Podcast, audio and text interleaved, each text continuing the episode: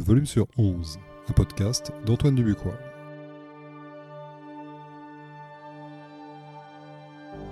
De la musique avant toute chose. Ça, c'est Verlaine qui l'a dit. Avec le volume sur 11, ça, c'est Spinetta. On n'a jamais autant produit de musique qu'aujourd'hui. Pour les artistes, c'est loin d'être simple de se faire connaître dans tout ce bruit. Dans le volume sur 11, je vais à la rencontre des artistes, à la découverte de nouveaux noms et de nouveaux sons. Dans chaque épisode, une nouvelle rencontre. Il y aura de la pop, du rock, de l'électro, du métal, du punk, du rap, tous les genres. Ouvrez vos chakras, on commence.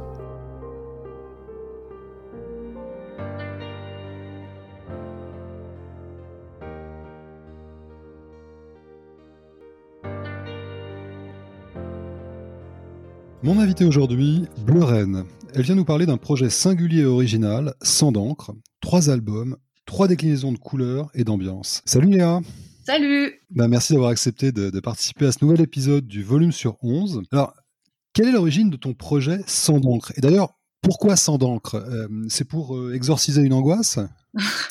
euh, oui, alors il se trouve que le c'est presque un de ces moments où euh, le, je pense que quelque part le nom a un peu précédé le projet, enfin le, le cadre euh, le cadre des images et du nom a, est arrivé euh, quasiment en même temps que ce que je voulais y mettre. C'est un projet qui, comme beaucoup de projets du moment, est né pendant la première période de confinement, donc il y a un an maintenant. D'ailleurs presque jour pour jour, je crois. en fait, c'est un projet qui a commencé comme quelque chose euh, qui, souhaitait pas. moi, je souhaitais pas forcément me projeter dans un dans un futur euh, où les chansons allaient exister d'elles-mêmes euh, au-delà des au-delà des limites du confinement pur et dur.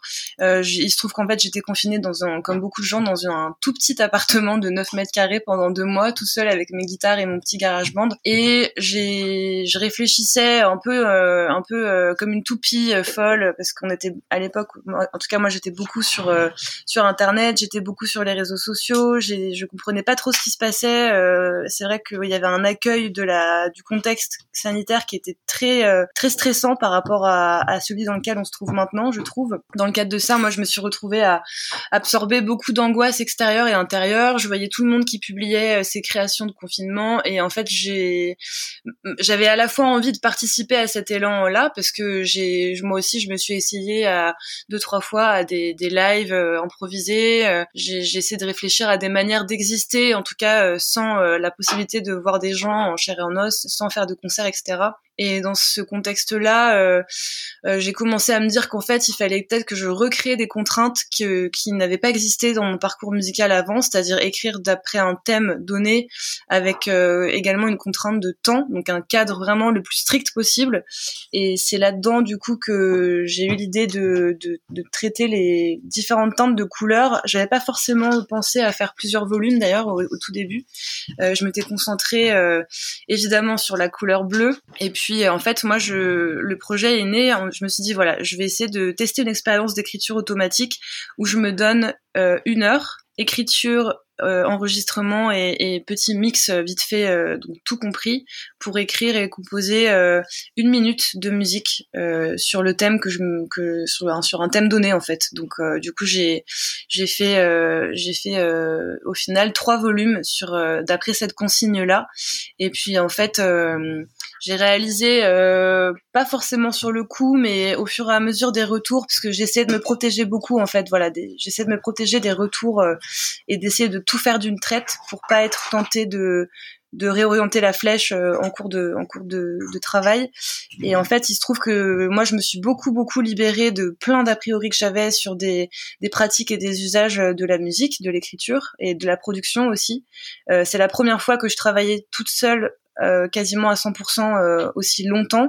Euh, je dis quasiment parce que je, trouvais toujours, je m'aménageais toujours en fait 3-4 minutes à la fin des, des, heures fatidiques pour pouvoir envoyer les vignettes en cours à des personnes choisies, deux notamment qui, qui me faisaient pour le coup un retour à plus technique qu'artistique, mais voilà pour éviter que je fasse des choses qui étaient complètement inaudibles. mais en tout cas, le fait d'être seule, ouais, ça m'a permis de pas mal décloisonner, de sortir un petit peu d'un format qui qui aurait été trop chanson ou trop rock, euh, je suis allée tester euh, d'autres langues que le français déjà. J'ai euh, j'ai exploré aussi des musiques plus électroniques, ce que j'avais pas forcément osé faire avant. paradoxalement aussi des choses très très organiques, très acoustiques, avec du banjo, avec des polyphonies de, de sifflements. Enfin voilà, je me suis vraiment. je pense que la contrainte, elle a été très très salvatrice et libératrice sur ce sur cette question-là en tout cas. Donc voilà pour te parler un petit peu du projet. C'est intéressant. Alors le, premier album est euh, donc une déclinaison sur le bleu avec des très jolis titres euh, indigo, turquoise, bleu de Prusse, euh, clin. J'ai trouvé ça très beau. Le deuxième c'est le c'est le rouge. j'ai découvert d'ailleurs des des, des couleurs. Oui moi aussi. grenat, bon ça je connaissais, mais Mars ça je ne connaissais pas. Et alors le troisième c'est quoi le concept Le troisième, mausolée, crypte, calice, relique? Le troisième, c'est cryptique. Ouais, c'est ça. Il est, il, est un peu, il est un peu en dehors du, du, du diptyque justement des deux premiers, euh, pour deux raisons. La première raison, c'est que moi j'avais, euh, je m'étais dit que j'en ferais que deux déjà à la base je, je, voyais la fin du confinement arriver l'année dernière et je me suis dit que ça n'avait pas trop de sens pour moi de, de, continuer à me mettre dans un truc très souterrain. Euh, euh, c'est vrai qu'à ce moment-là, au mois de mai, j'avais plutôt besoin de, de, sortir, de retourner en studio avec mon groupe et de, de continuer à avancer sur de la, sur des vrais échanges euh, en chair et en os, comme je disais. Euh, et en fait, sans donc le troisième volume, euh, il est né un peu par hasard. Euh, c'est un peu comme quand on dit qu'on arrête la clope, il y a toujours un moment où on va sentir l'odeur à une soirée, on va se dire ah là là, mais en fait ça me manque trop. Et en fait, au mois d'octobre de l'année dernière, donc en, octobre 2020, euh, j'ai participé parce que je, je, fais aussi un petit peu d'illustration à mes heures euh, perdues. J'ai participé au challenge annuel euh, qui s'appelle Inktober où en fait des, des, dessinateurs euh, voilà se, se donnent un, peu pareil en fait que ce que j'avais fait mais j'ai découvert que ça avait un lien il y a une contrainte qui est la même pour tout le monde un thème donné alors moi j'ai suivi une liste qui était particulièrement euh, euh, particulièrement dark par rapport euh, à la liste initiale puisque c'était celle de de la de la blogueuse Jack Parker donc Taous Merakchi qui a proposé euh, donc de travailler sur des thèmes très très Halloween hein. on n'est pas sur on n'est pas sur un clip des Beatles quoi donc d'où les d'où les, les thèmes et en fait j'ai j'ai pas du tout pris le temps de le faire vraiment tous les jours, mais j'en ai fait quand même une bonne vingtaine. Et de ce corpus-là de dessins, moi j'accompagnais à chaque fois les dessins d'une piste musicale qui faisait aux alentours d'une minute. Donc ça recommençait à ressembler étrangement à, à la démarche que j'avais eue sur, sur les deux premiers volumes de Sang d'encre. Et en fait, à la fin du mois, je me suis dit, ben, je vais, euh, je vais sélectionner ce qui m'intéresse le plus et ce qui pourrait être un bon complément aux deux premiers volumes, donc euh, bleu et rouge. Et j'y ai euh, adjoint trois autres pistes bonus que j'avais enregistré pour la plupart entre août et septembre. Et du coup, c'est pas vraiment un volume sur une couleur, mais je l'ai appelé 13 minutes dans le noir parce que c'est vrai qu'il y a quand même un peu ce côté, euh, ce côté un petit peu qui, qui fait peur aux enfants, quoi. Voilà. c'est dark. Et alors, quel est, quel est ton parcours euh, musical Est-ce que tu peux me parler de ça? Et d'abord, d'où vient ton, d'où vient ton pseudo euh, Bleu Pourquoi Bleu euh, pourquoi Bleu Alors en fait, il faut savoir que c'est là, on est évidemment en bout de chaîne de mon parcours entre guillemets, parce que je, je sais pas encore ce que je vais faire après, et, j'espère, euh, j'espère rester dans dans ce cocon euh, euh, aussi longtemps que possible. En tout cas, aussi longtemps que j'aurai quelque chose à, à, à y mettre le, le, nom est un peu arrivé parce que je, je me suis, euh, il n'y a pas du tout des révélations euh, mystiques, euh, ça m'est pas tombé dessus par hasard. J'ai, je me suis un petit peu, un petit peu creusé la soupière quand même sur sur ces questions du nom.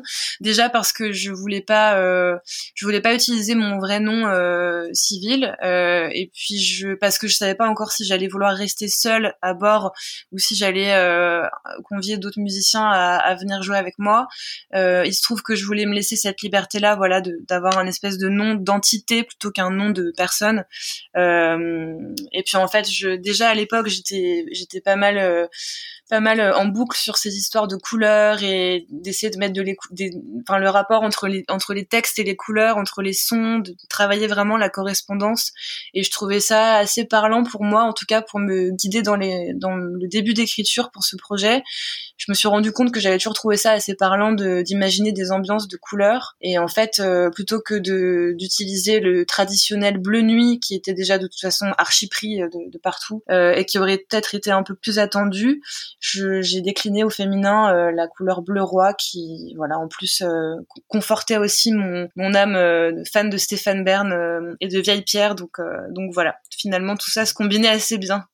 D'accord, il n'y a pas de revendication féministe? Il n'y a pas de revendication. Alors, euh, j'allais dire dans la vie de tous les jours, si, parce que j'essaie de...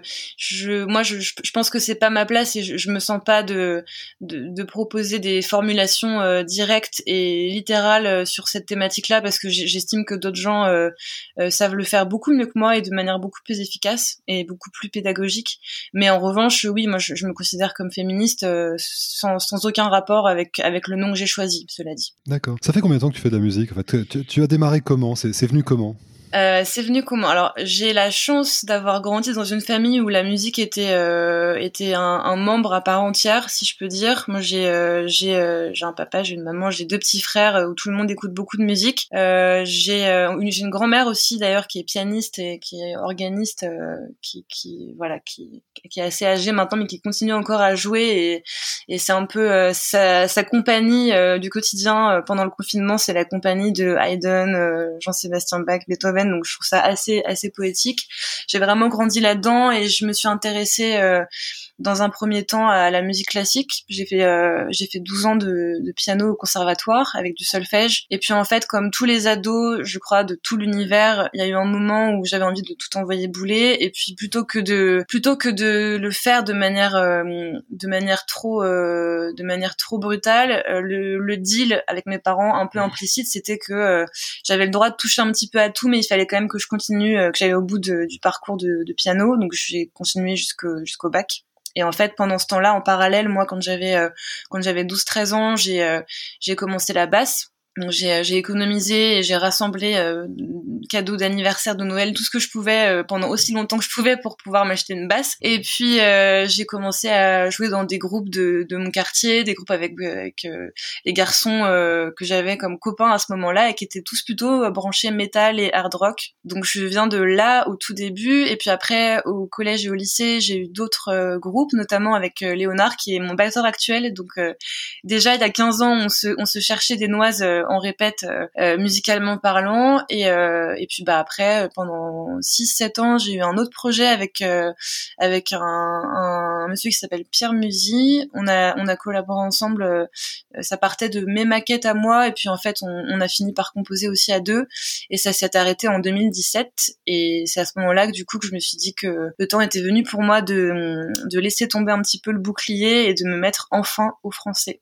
Donc voilà où je suis. D'accord. Mhm. Comment est-ce que tu définis ta, ta musique aujourd'hui? Il, il y, a une dimension très expérimentale parce que tu, les, albums, tu les as composés avec une, une contrainte euh, très forte. Euh, c'est presque une démarche oulipienne en fait, la version musicale de l'Oulipo. Mhm. Euh, mais est-ce que tu te classes dans un genre particulier? Euh, je, alors, ma, ma, mon point de vue sur la question, je pense qu'il a pas mal évolué sur les derniers 18-24 mois, je dirais parce que c'est vrai que moi j'étais partie avec l'idée de pas euh, de pas mettre trop de côté mon identité euh, qui, vient quand même en partie des musiques extrêmes et euh, et de la musique plutôt rock. J'ai écouté à un moment donné, j'écoutais quand même beaucoup plus de groupes et notamment des groupes anglo-saxons que des que des que des chanteurs à texte et, j'écoutais assez peu de français finalement jusqu'à jusqu'à quelques années. et du coup, je pense que ça ça a quand même pas mal conditionné la manière dont je dont je percevais ma musique au début, c'est-à-dire que j'avais peur d'être mais c'est très très très très bête hein, et très prosaïque mais j'avais peur d'être trop pop j'avais peur d'être trop chanson j'avais peur d'être euh, d'être trop classable en fait. Et puis en même temps euh, j'avais toujours cette espèce de de fantôme euh, tu vois un peu RTL2 le son pop rock où je, je me suis dit que en passant par le français on se mettait quand même vachement nu et que c'était parfois encore plus dur en fait de défendre quelque chose de d'un peu expé, d'un peu indépendant, euh, sans être tout de suite euh, dans un, sans être dans une famille, euh, tu vois, d'un truc plutôt réservé à, la génération du dessus. Donc voilà, je me suis beaucoup questionnée en tout cas sur cette question de l'étiquette. Et au final, je pense que je, je pense qu'il faut bien admettre que je fais de la pop française, voire même de la chanson française, mais que peut-être qu'il y a des, il y a des des interventions, soit en termes de composition, soit en termes de, de, de, de casting d'instruments, soit en termes de choix de production ou de, des sujets traités. Il y a quand même une forte euh, appartenance à une certaine famille, plus euh, plus euh, lo-fi, euh, un peu rock. donc ouais, c'est assez dur comme question. folk rock, folk rock français. Je crois, que c'est, je crois que c'est pas trop, je crois que c'est pas trop malhonnête. D'accord. Alors j'ai vu que tu avais euh, fait des, reprises aussi qu'on peut voir et écouter sur euh, sur YouTube. Oui. Euh, tu passes de Gérard Manset à Metallica, tu as repris Kraftwerk, les Stranglers. c'est des influences, c'est quoi? C'est c'est la dimension expérimentale? Parce que effectivement tu as fait une reprise de Metallica plutôt effectivement en mode pop rock, folk rock plutôt. Est-ce que c'est des groupes qui t'ont influencé ou c'est juste comme ça histoire de dire tiens allez je me mets au défi de de revisiter, c'est très à la mode, euh, un morceau que tout le monde connaît avec une orchestration différente. Euh, Bah alors un peu des deux, je pense, mais euh, il se trouve qu'en fait le, le, choix des reprises, c'est une grande question qui me qui me suit depuis euh, assez longtemps en fait, parce que bon, en marge des différents projets que j'ai eus, euh, moi j'aimais aussi, j'ai toujours beaucoup aimé faire le clown et faire le petit singe savant et, et reprendre des trucs un peu inattendus avec, enfin voilà, mettre le mettre le drapeau un peu dans l'autre sens et essayer de, de retourner de retourner le, le spectre on va dire. Donc, euh, je pense que ça m'a toujours un peu suivi concernant en tout cas le, le choix de la matière, euh, de la de la de la matière première. Après, je pense que là, les, les reprises que tu cites qui sont sur ma chaîne YouTube, c'est vrai que c'est vrai que il y a rien il y a rien de d'incohérent, même si ça peut paraître un peu un peu éclaté en termes de style. Euh, Metallica, c'est un groupe que j'ai beaucoup écouté quand j'étais très jeune. Euh, d'ailleurs, j'avais la même basse que le bassiste de Metallica quand j'ai commencé. Euh, Trujillo. Trujillo, d'accord. Ouais. Euh, ben oui, bien sûr. Mais ouais, je suis née en 91, donc euh, j'ai pas pu m'identifier euh, autant que j'aurais voulu euh, aux autres, mais en tout cas, voilà, Metallica. C'est que le Black Album, en fait. Exactement, exactement.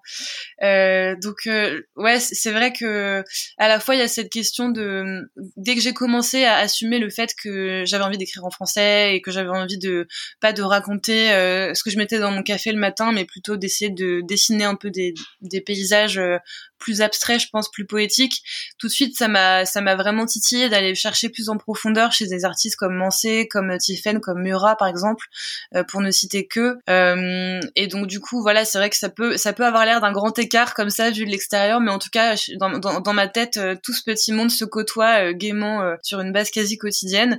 Et en fait, je pense que il y a un vrai besoin aussi chez moi de de désacraliser un petit peu l'exercice de la reprise, c'est-à-dire que je je crois pas trop euh, enfin je crois qu'il faut se laisser la liberté de enfin moi en tout cas j'ai besoin de me laisser la liberté de pouvoir reprendre à peu près tout et n'importe quoi et de, pouvoir écrire sur à peu près tout et n'importe quoi si je considère que c'est un exercice de style qui va m'apporter quelque chose en termes de pratique. Et je me dis que bah en fait il vaut mieux reprendre euh, Alizé que de d'être devant Netflix et que ça me fait plus de bien de faire ça. Donc euh, du coup euh, c'est vrai que après j'ai hum, la tendance un peu à l'extrême que je peux parfois avoir et là où je me je tente de me contrôler si je peux dire c'est que j'ai un peu euh, je sais plus avec qui la dernière fois je, parlais de ça euh, dans ces termes, mais j'ai un peu la tentation en fait euh, très souvent de dès qu'il y a une chanson que j'aime bien de vouloir la reprendre mais il faut il faut il faut que je m'oblige à avoir aussi la sagesse entre guillemets de de laisser les chansons là où elles sont euh, un peu un peu comme quand on voit des super belles fleurs euh, tu te balades en forêt tu vois un super beau truc et tu te dis bah ouais mais je le je la ramènerais bien chez moi dans mon salon mais en fait euh, au bout de trois jours elle va crever ta fleur et t'aura juste fait un immense gâchis égoïste. Donc j'essaie d'avoir un peu cette démarche là aussi et de de pas non plus reprendre en mode usine tout ce qui me passe sous tout ce qui me passe sous l'oreille quoi. Et je pense que j'évite de manière générale, j'évite de m'attaquer euh, entre guillemets de m'attaquer à des à des artistes ou à des chansons que j'aime euh, trop, enfin que j'aime plus que les autres parce que euh, parce que parce que voilà, je pense que je je pourrais pas le faire en étant totalement impartial et en m'amusant suffisamment quoi. Ah, donc t'es pas prête à tout désacraliser en fait. Non, pas vraiment. Alors est-ce que ton ta formation classique en fait ça a une influence sur ta sur ton écriture, sur ta composition, euh, voire sur tes reprises en fait? Est-ce que est-ce que tu, tu écris ta musique ou tu la composes euh, directement sur euh, sur l'instrument, enfin guitare ou piano Hmm, c'est une bonne question. Alors, je pense que je, je pense que déjà, j'ai pas la prétention de me placer au même niveau d'exigence classique que plein d'autres musiciens que je connais, qui pour le coup ont eu un parcours bien plus euh, bien plus verrouillé et bien plus poussé que, que le mien, euh, qui voilà, qui ont fait le CNSM ou qui, qui sont musiciens classiques de, de métier. Ou enfin voilà, moi j'ai vraiment, euh, je me suis arrêtée un peu au, au pédiluve de la musique classique en termes de pratique parce que j'ai fait suffisamment de choses pour être à l'aise sur un instrument et sur, enfin, sur plusieurs instruments en l'occurrence, mais j'ai pas été suffisamment loin pour être vraiment euh, pour euh, pour ne pas pouvoir revenir quand je veux de cette exigence là euh, donc c'est c'est à la fois un frein je pense parfois parce que je je j'ai pas euh, j'ai pas toutes les pratiques que je voudrais euh, dans dans dans dans ma poche quoi en fait. Par exemple à la guitare je joue euh, je je sais pas jouer avec un médiator parce que je suis une bassiste qui fait de la guitare en fait depuis dix ans donc donc j'ai j'ai pas forcément voilà une approche très traditionnelle de de la pratique en elle-même. En ce qui concerne l'écriture je pense que bien sûr que ça me sert dans le dans la mesure où je j'arrive à peu près à enfin c'est c'est comme une langue étrangère. Je vais je vais comprendre les principaux euh, les principaux trucs. Tu me mets devant un texte entier. Je pourrais pas te le traduire en entier mais je, je vais pouvoir quand même savoir un peu de quoi ça parle. En musique je pense que c'est un peu pareil dans mon approche. Je je sais que si j'ai besoin je peux je peux me référer à à des réflexes qui sont encore pas trop vieux et que j'ai et que j'ai pas pas vraiment perdu. Mais en revanche j'essaye aussi de faire quelque chose de personnel et d'accessible et qui alors j'allais dire ressemble à la musique que j'écoute. Non, je pense que c'est plus euh, plus complexe que ça. C'est toujours plus complexe, mais en tout cas, j'essaie de faire de la musique qui qui est pas une musique spécialement de, de niche euh, et qui peut euh, au moins euh, évoquer des choses dans l'oreille de, de ceux qui l'écoutent, quoi. Qui peut pas, qui peut être parlante ou questionnante. et si c'est déjà ça, moi, ça me va, quoi. Alors pour Sans en fait, tu as donné quelques indications sur, tes, sur ce qui t'a inspiré, et avec la, la, dimension évidemment contrainte. Mais dans l'absolu, en fait, qu'est-ce qui, qu'est-ce qui t'inspire en fait? Qu'est-ce qui va te, te suggérer une, une mélodie, euh, des paroles, enfin, euh, au-delà de l'écriture automatique, etc. C'est est-ce qu'il y a, est-ce que tu as un, secret, une méthode, euh, aller comme ça euh, alors avec la méthode Bleuren, écrivez un tube par jour pendant. Non, je rigole. Non, en fait, je je je crois pas avoir vraiment de méthode. En tout cas, je pense que j'en avais pas du tout au début et que presque il y avait un espèce de défaut d'orgueil où je j'étais très satisfaite de pas avoir de méthode et je pense que c'est pas du tout la bonne approche en ce qui me concerne. Euh, j'ai appris depuis trois ans à à, à, écrire euh, quand même assez différemment et à prendre le temps de travailler, à laisser les chansons respirer aussi et à essayer d'éviter d'être dans une espèce de frénésie euh, qui s'arrêterait qu'au premier jet en fait parce que je, je, je crois beaucoup en la force de ce qui sort en premier mais je crois aussi qu'il faut qu'il faut savoir ne pas s'en contenter et que euh, et que c'est assez agréable et ça rend assez humble en fait de travailler euh, en profondeur et en longueur sur des chansons avec toujours en, voilà en gardant en tête qu'à un moment donné il faut les laisser tranquilles et que il faut pas euh, voilà c'est comme un meuble un meuble qu'on qu'on retape ou qu'on qu'on est en train de créer bon bah si si on si on te ponce trop on, on, passe à travers le tiroir quoi. Donc il faut pas il faut pas travailler pendant dix ans sur une chanson. En tout cas moi c'est pas comme ça que je je conçois la musique que je fais. Maintenant, euh, je, pense que ça part quand même assez souvent d'un d'un mot ou d'un groupe de mots. Je vais être beaucoup plus, euh, je vais être beaucoup plus euh, mobile et agile, même si c'est un mot qui est réservé au monde de, au monde des open space corporate, mais je vais, je vais avoir beaucoup plus d'agilité en tout cas à partir d'un, à partir d'une évocation verbale euh, que de partir d'un thème musical où il va falloir que je fasse rentrer des mots parce que dans ce cas-là, ça veut dire que tout de suite on est dans, dans le réflexe de se dire ah bah attends la mélodie que j'ai trouvée c'est ça donc il faut que je trouve un mot de tant de syllabes qui rime avec machin, qui parle de machin. Enfin, moi en tout cas j'arrive pas trop à écrire dans ce sens-là. Donc euh, ouais pour être tout à fait honnête, euh, ça, ça part euh, ça part d'un embryon de, de poème ou de, de, prose ou peu importe et puis autour de ça j'essaie de dégager une idée que je trouve plus forte que les autres et qui peut par exemple devenir un refrain. Et, euh, et puis bah, après, une fois que j'ai le refrain et que je sais plus ou moins euh, euh, ce, qui, ce qui vient à moi en termes de, de paysage général, eh bien je j'essaie de d'écrire des couplets et de pas forcément de créer une narration ou une chronologie, mais en tout cas qu'il y ait une évolution et que moi je pense que j'ai un je pense que j'ai une patte un peu malgré moi qui est le principe de la boucle et de la répétition, qui finalement se retrouve aussi un peu dans les textes, c'est-à-dire qu'on a cette impression constante que tu sais, c'est comme ce film Un jour sans fin. On a l'impression constante que tout se répète, mais c'est jamais exactement pareil. Et c'est un petit peu ça qui me qui m'intéresse, en tout cas en ce moment là, c'est de, de jouer sur de jouer sur cette fausse cette fausse ressemblance entre les choses et, et d'essayer de trouver de la force dans ce qui va creuser en profondeur plutôt qu'avancer dans la chronologie quoi. Je sais pas si c'est clair. Mais... C'est clair. Non, non, c'est clair. Euh, alors, on va écouter un premier titre. Tu as choisi euh, Lorelei. Alors, euh, oui, en fait, c'est Bleu de Prusse, pardon. Tout à l'heure, je t'ai dit Lorelei. Ah, Bleu de Prusse, d'accord. Voilà. Bleu de Prusse, d'accord. Mais qui parle de la Lorelei, du coup. D'accord, ok. Donc là, je me suis mélangé. Ok, donc Bleu de Prusse. Euh, bah, qu'est-ce que qu'est-ce que tu peux nous dire finalement sur ce sur ce titre en fait? D'où il est né? Qu'est-ce qu'il a qu'est-ce qu'il a inspiré justement? Qu'est-ce qu'il a de spécial eh ben, alors en fait, euh, je comme beaucoup de comme beaucoup de, morceaux qui se trouvent sur les sur les différents volumes de ce projet là, sans d'encre, je moi je me suis vraiment en fait j'ai commencé à travailler euh, les différentes vignettes en ayant déjà en fait les titres sur lesquels je voulais euh, produire des choses. Et donc j'ai déjà avant de avant de me mettre vraiment aux fameuses une heure, une minute, machin, je, me suis dit, ben, je vais travailler sur telle et telle nuance.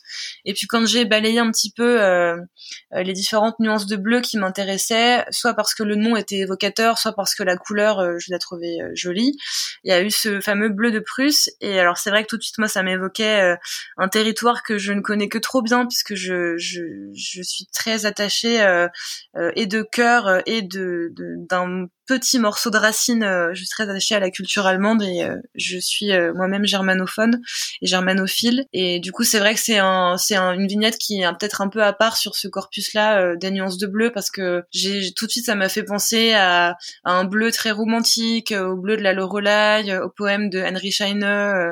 j'ai, essayé d'explorer un petit peu ces thématiques-là. En fait, en, écrivant le nom sur mon carnet et en mettant le chrono, j'ai, je savais directement que j'allais parler de ça. Et du coup, c'est un titre sur lequel on peut notamment, bah, on peut m'entendre pour la première fois ever chanter, enfin parler en allemand puisque je, je, déclame un petit morceau du poème à la fin de la vignette. Et puis j'ai, je trouvais ça intéressant en fait de travailler aussi sur une figure qui est assez ambiguë, qui qui voilà on sait pas vraiment euh, elle a plein d'inspirations différentes cette Lorelai on sait pas vraiment comment on en est arrivé à, à dire que c'était une sirène mais c'est aussi un peu une sorcière euh, en tout cas euh, elle fait elle est, elle est très belle mais elle fait plein de trucs pas très cool au marin. Enfin voilà il y avait une une ambivalence que je trouvais assez riche et assez assez forte dans le symbole. Euh, ça me permettait, voilà, pour moi c'était juste un, excellent prétexte avec plein de gros sabots pour pouvoir parler de l'Allemagne en musique, voilà. Ok, Sean, ben on écoute.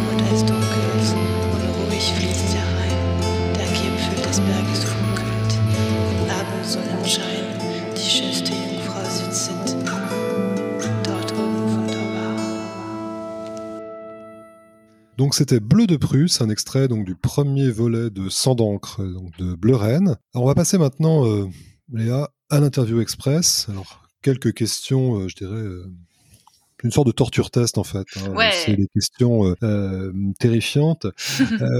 on a beaucoup parlé musique, on a parlé inspiration.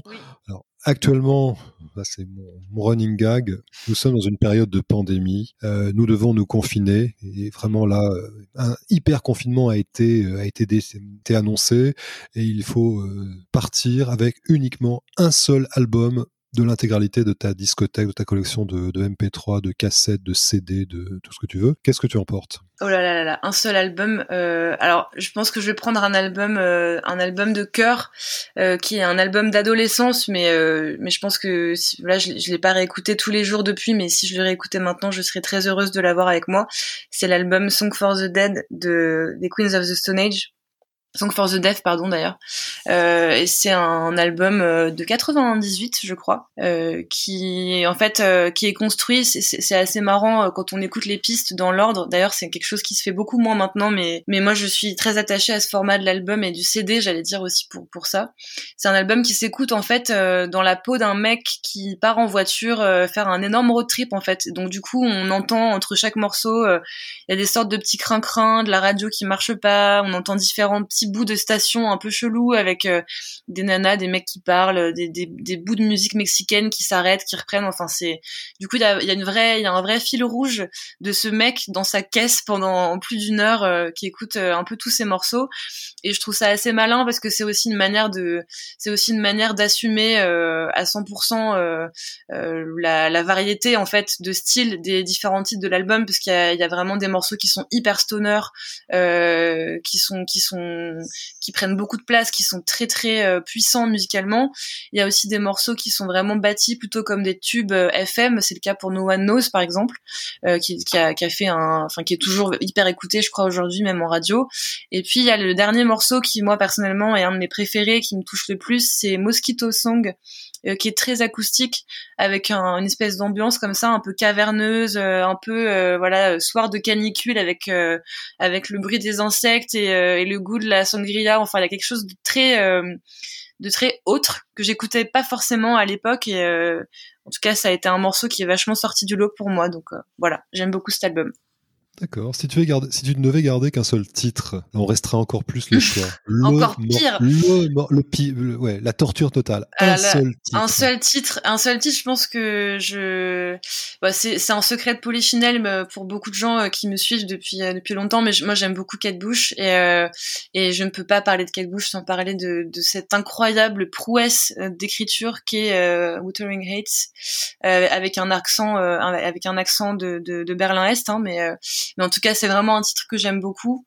Je me suis amusée récemment pour la première fois. J'ai enfin osé euh, travailler le solo de guitare euh, de la fin du morceau d'ailleurs. Et, euh, et voilà, c'est une chanson que je trouve sublime. le clip est sublime. je pense que je pourrais l'écouter. D'ailleurs, c'est un peu ce que je fais au quotidien. Je pourrais l'écouter jusqu'à la fin des temps sans jamais me lasser. Kate Bush, c'est c'est une idole, c'est un modèle, c'est. C'est euh, ouais, en tout cas, en tout cas, si je devais garder vraiment quatre cinq artistes euh, qui m'ont vraiment marqué et où il y a eu un déclic, euh, enfin en tout cas où il y a eu un avant après, il y aurait forcément Kate Bush dedans parce que je trouve qu'elle a, elle a eu tellement de visages différents, elle a, elle a créé tellement de choses, elle a été tellement loin en fait dans l'expé.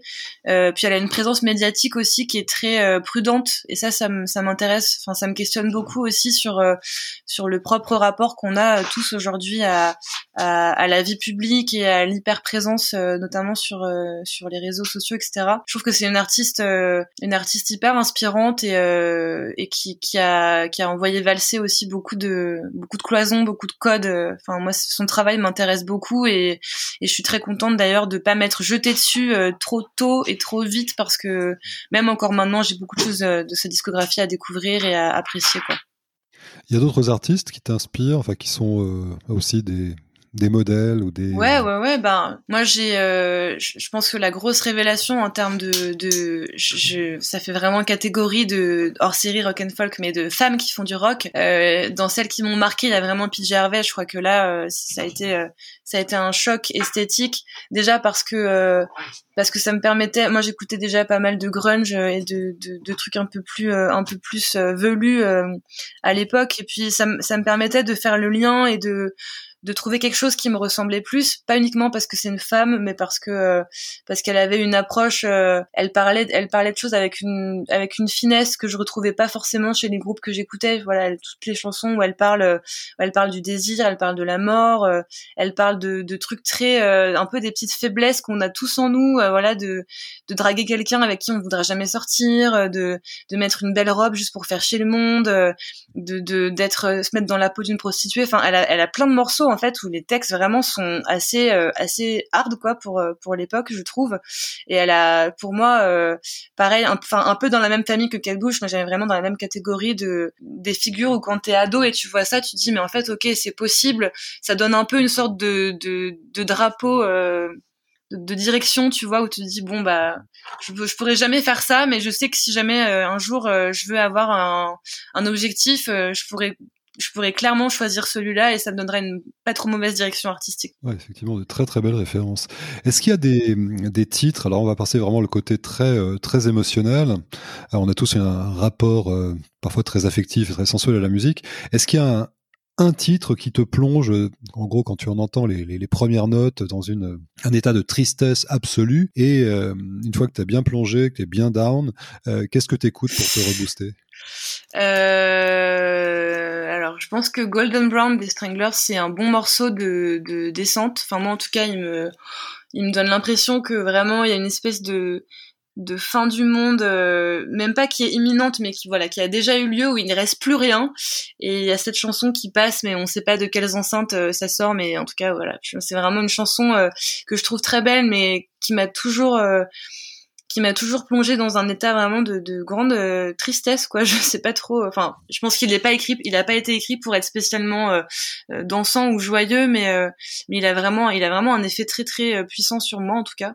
Et pour me rebooster pour me rebooster pour me rebooster il y a des morceaux de il y a des morceaux qui fonctionnent bien dans les trucs de la même époque à peu près qu'est-ce que je peux te dire il y a un morceau un morceau que j'ai écouté quand j'ai rendu mon mémoire à la fin de mon master J'étais dans le train pour aller rendre mon espèce de pavé, euh, pour aller le rendre à la direction de ma fac à la Sorbonne, et j'écoutais Stupidly Happy de XTC. Ah. Et ça, c'est vraiment, alors c'est le morceau bête et méchant, il se passe pas grand chose, il y a pas une dramaturgie incroyable, mais euh, mais il y a un riff très cool euh, avec des paroles très cons, et ça fonctionne très bien sur moi ce genre de truc.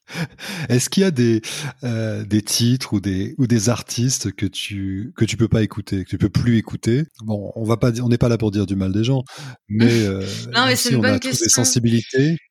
En fait, les, trucs. Alors, je préfère la question formulée dans les trucs que je peux plus écouter, parce que ça sous-entend que je les ai aimés un jour et que du coup, voilà. Mais alors, moi, déjà, j'ai pas trop. Je, suis assez, euh, je suis assez fâchée avec le, avec le concept de plaisir coupable parce que je, je trouve ça complètement débile et que pour moi, euh, il n'y a pas vraiment de enfin si ça nous procure du plaisir on va on est surtout maintenant dans la période dans laquelle on vit on va on va pas non plus se priver on va pas se gêner. Donc euh, j'ai pas j'ai pas trop de tabou en termes de musique. Euh, moi j'écoutais beaucoup les Space Girls. D'ailleurs c'était mon premier concert.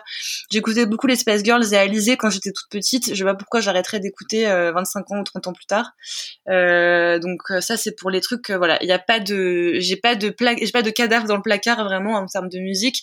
Les morceaux que je peux plus du tout écouter c'est plus parce que c'est des trucs qui me rappellent trop de souvenirs, vraiment qui sont trop liés à une époque euh, euh, et qui amènent encore une nostalgie un peu trop euh, un peu trop euh, dangereuse et un peu trop euh, un peu trop dark pour euh, pour que ce soit vraiment le bon moment pour les écouter quoi. Donc soit des, des, des trucs qui me rappellent qui me rappellent les gens qui sont partis soit parce qu'ils sont partis de ma vie soit parce qu'ils sont partis de la planète Terre.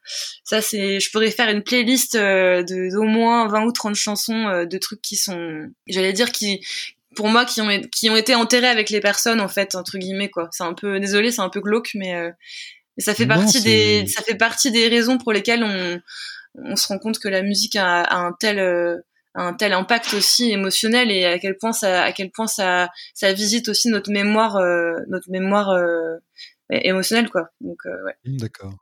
Est-ce que tu as des des livres cultes ou des films cultes, enfin des choses aussi euh, mmh hors, hors, euh, hors, musique en fait, qui euh, sont des sources d'inspiration ou des choses qui te, qui te guident ou qui, te, qui sont des, des, des points d'ancrage Ouais, bien sûr. Bah alors Là, pareil, je vais, je vais, je vais, je vais pas révéler un très grand secret. Euh, ça va être très dur de teaser sur ce podcast parce que finalement, je révèle pas grand chose à part que je le formule plus longuement peut-être que d'habitude.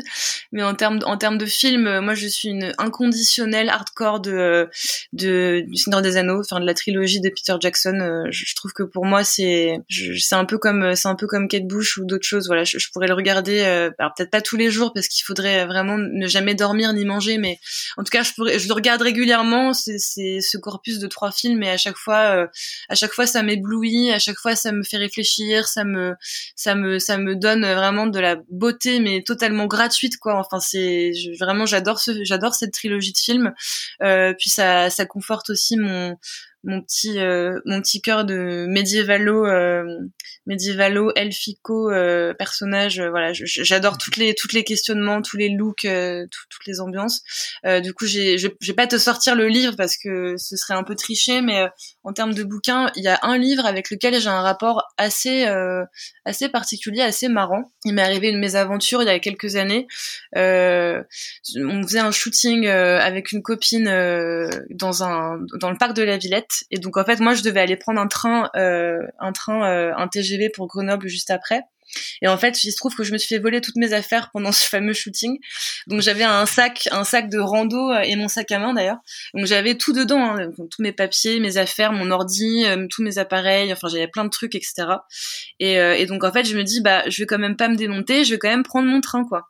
Et donc il me restait genre, je crois qu'il me restait 10 balles dans la poche. J'ai acheté un ticket de métro pour aller jusqu'à la gare de Lyon. et en fait il me restait du coup ben 10 euros moins un ticket de métro, il me restait 8 euros et je me retrouve comme une comme une gourde dans cette gare en me disant mais j'ai même pas de quoi euh, j'ai plus de portable j'ai même pas de quoi m'occuper euh, pendant pendant ce voyage qui durait quand même trois heures. Et donc je vais au relais de la gare de Lyon et je me dis bon réfléchis essaie d'être un peu un peu efficace là. On réfléchit en termes de productivité. Allez on y va go go. J'achète le plus gros livre que je peux trouver un peu au pif et c'est euh, c'était un livre de Michael Connelly qui s'appelle Le Poète qui est en fait euh, son le best-seller ultime euh, de, du, polar quoi. Et en fait j'avais jamais lu cet auteur, j'avais j'étais très moi je suis très fan de Stephen King dans dans la même famille d'auteurs on va dire parce que d'ailleurs je crois que le polar est un genre injustement injustement classé dans les sous-genres alors que moi je, pourrais en lire à longueur de temps.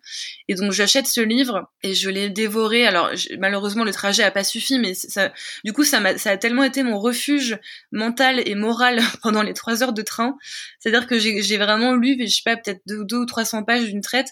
Et puis après, euh, en rentrant chez moi, euh, en rentrant de Grenoble euh, chez moi, j'ai fini le livre, pareil, d'une traite. et c'est un livre que je trouve déjà très bien écrit et incroyable, qui dessine un personnage central super flippant et qui, il a cette même capacité un peu qu'on retrouve chez Stephen King, je trouve, à, à ramener du, à ramener de l'effrayant et du surnaturel dans des, dans des coins de vie qui sont pourtant hyper qui paraissent hyper normaux en fait et qu'on reconnaît tous. Et, et, du coup voilà c'est un bouquin qui m'a vachement marqué pour une raison euh, bah, hyper euh, hyper nul quoi. Voilà. Ouais, euh, Michael Connelly ouais c'est un très beau enfin c'est un, un, très bon auteur. Enfin ah ouais, ouais j'en ai Harry Bosch et, exactement mais j'en ai lu plein de lui en plus après du coup ça a été ma porte d'entrée. Bah ça je te parle de ça c'était en 2000 2018 et ça a été euh, franchement après ça a ouvert les vannes quoi. J'en ai acheté plein d'autres bah, avec avec le même personnage et puis bah hors de la hors de la série des Harry Bosch aussi. Donc voilà je recommande je recommande ce compagnon ce compagnon d'angoisse c'est un ça, a été un très bon pote, Michael Connelly. Alors, on va écouter, avant de, avant de se quitter, on va, on va écouter euh, Vigne, qui est donc le, le, dernier morceau du troisième volet de Sang d'encre. Oui. Euh, alors, Vigne, pourquoi Vigne? Pourquoi vigne? Ben, En fait, il y, a une, il y a une couleur euh, qui s'appelle tout simplement noir de vigne.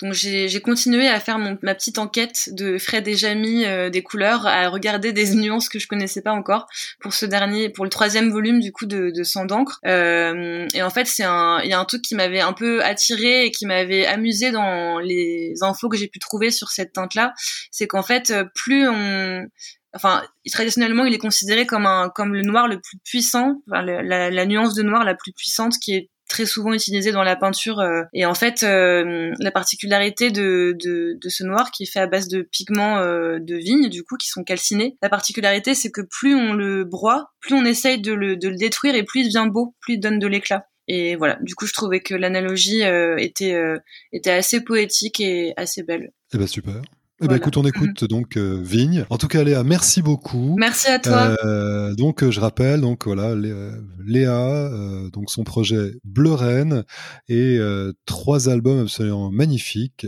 sans d'encre, donc une trilogie qu'on trouve sur Bandcamp. C'est ça. Merci beaucoup. Ciao. Je t'en prie. À bientôt. Au revoir.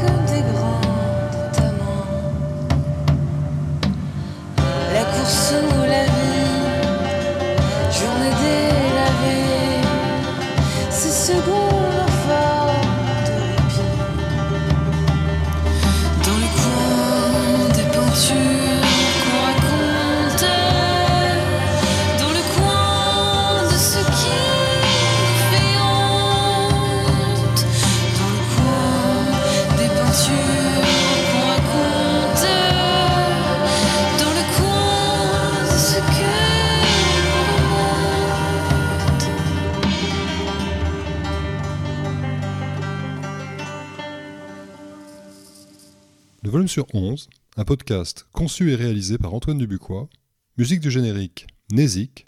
Pour plus d'informations, www.dubuxblog.com.